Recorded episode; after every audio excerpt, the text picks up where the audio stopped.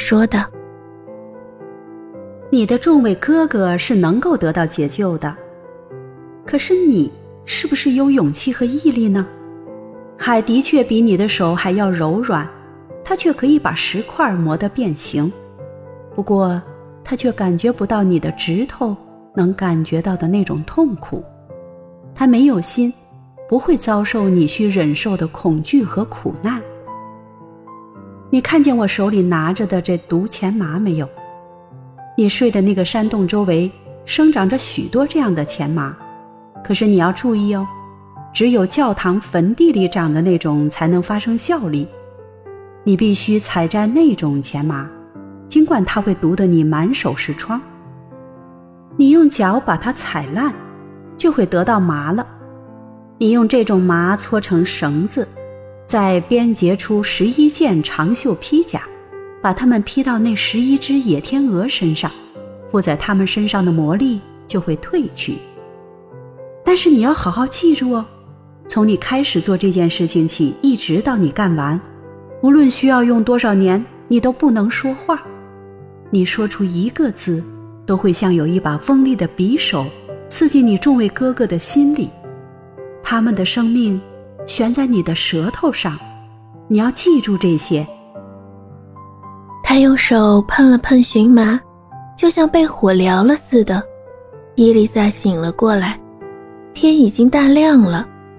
在他睡觉的地方的旁边，放着一根荨麻，就像他梦里见到的那样。然后他跪了下去，感谢了上帝，走出山洞去开始他的工作。他伸出他娇嫩的手去摘那可怕的荨麻，它就像火一样，把他的手和胳膊都毒出许多的泡。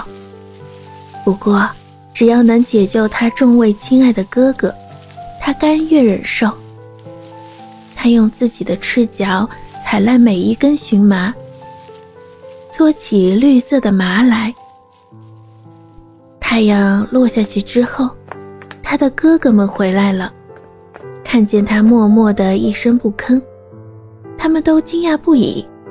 他们以为又是那狠毒的继母使的什么新魔法。但是当他们看到了他的双手时，他们都明白，为了他们，他忍受了多大的痛苦。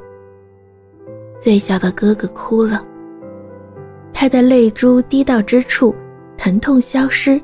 红肿的泡也不见了。一整夜，他都在干活因为在他解救出他的众位亲爱的哥哥之前，他是不会得到安宁的。第二天一整天，天鹅飞走后，他一个人孤独地坐在那里干着活儿。但是时间过得不能再快了。第一件披甲织完了。他现在已经开始编织第二件了。